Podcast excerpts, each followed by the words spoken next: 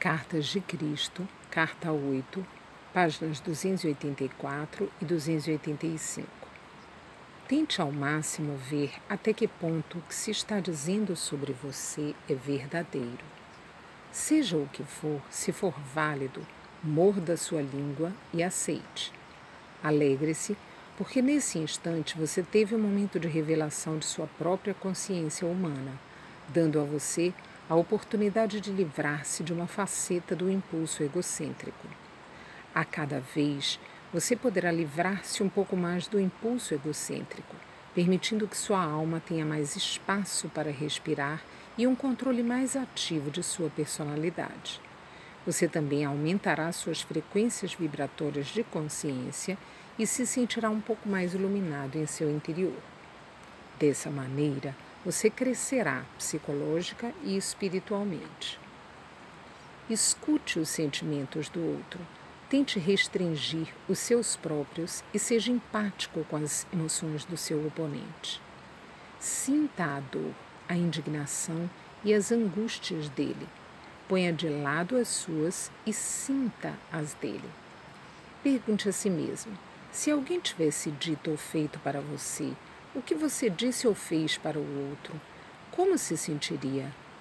Se puder pôr seu ego de lado o suficiente para considerar isso, então você está no caminho para a superação do tipo de impulso egocêntrico que põe a si mesmo acima de qualquer outra consideração e que é incapaz de ver qualquer outro ponto de vista.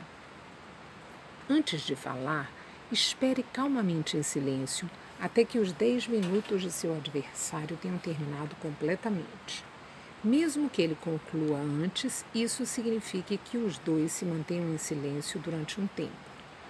Reconheça, tão amavelmente quanto seja capaz, que você ouviu o que ele disse e que pode compreender por que está aborrecido. Naquele instante de autocontrole, compreenda que você ganhou o mínimo de controle sobre si mesmo e que deu o primeiro passo para curar a situação. Por outro lado, se você realmente não compreendeu o que ele disse, então você está bloqueando mentalmente alguma coisa do que ele está dizendo que você não quer ouvir ou receber. Portanto, de novo, seu ego está no controle. Controle-o por sua vez e convide o outro a se explicar um pouco mais, fazendo o melhor possível para se pôr no lugar dele. Sinta a sua dor compreenda sua raiva.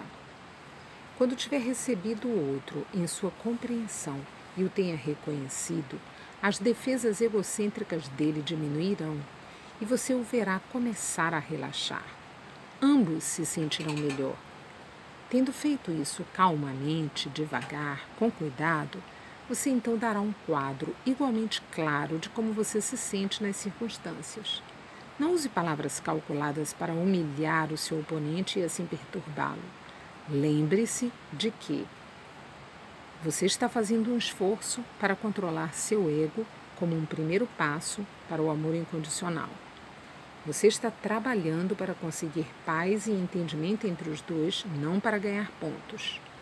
Sua resposta não deve conduzir a um novo conflito, porque você usou palavras que o aborreceram de novo. Se fizer isso, então seu ego venceu a disputa contra você e sua psique perdeu.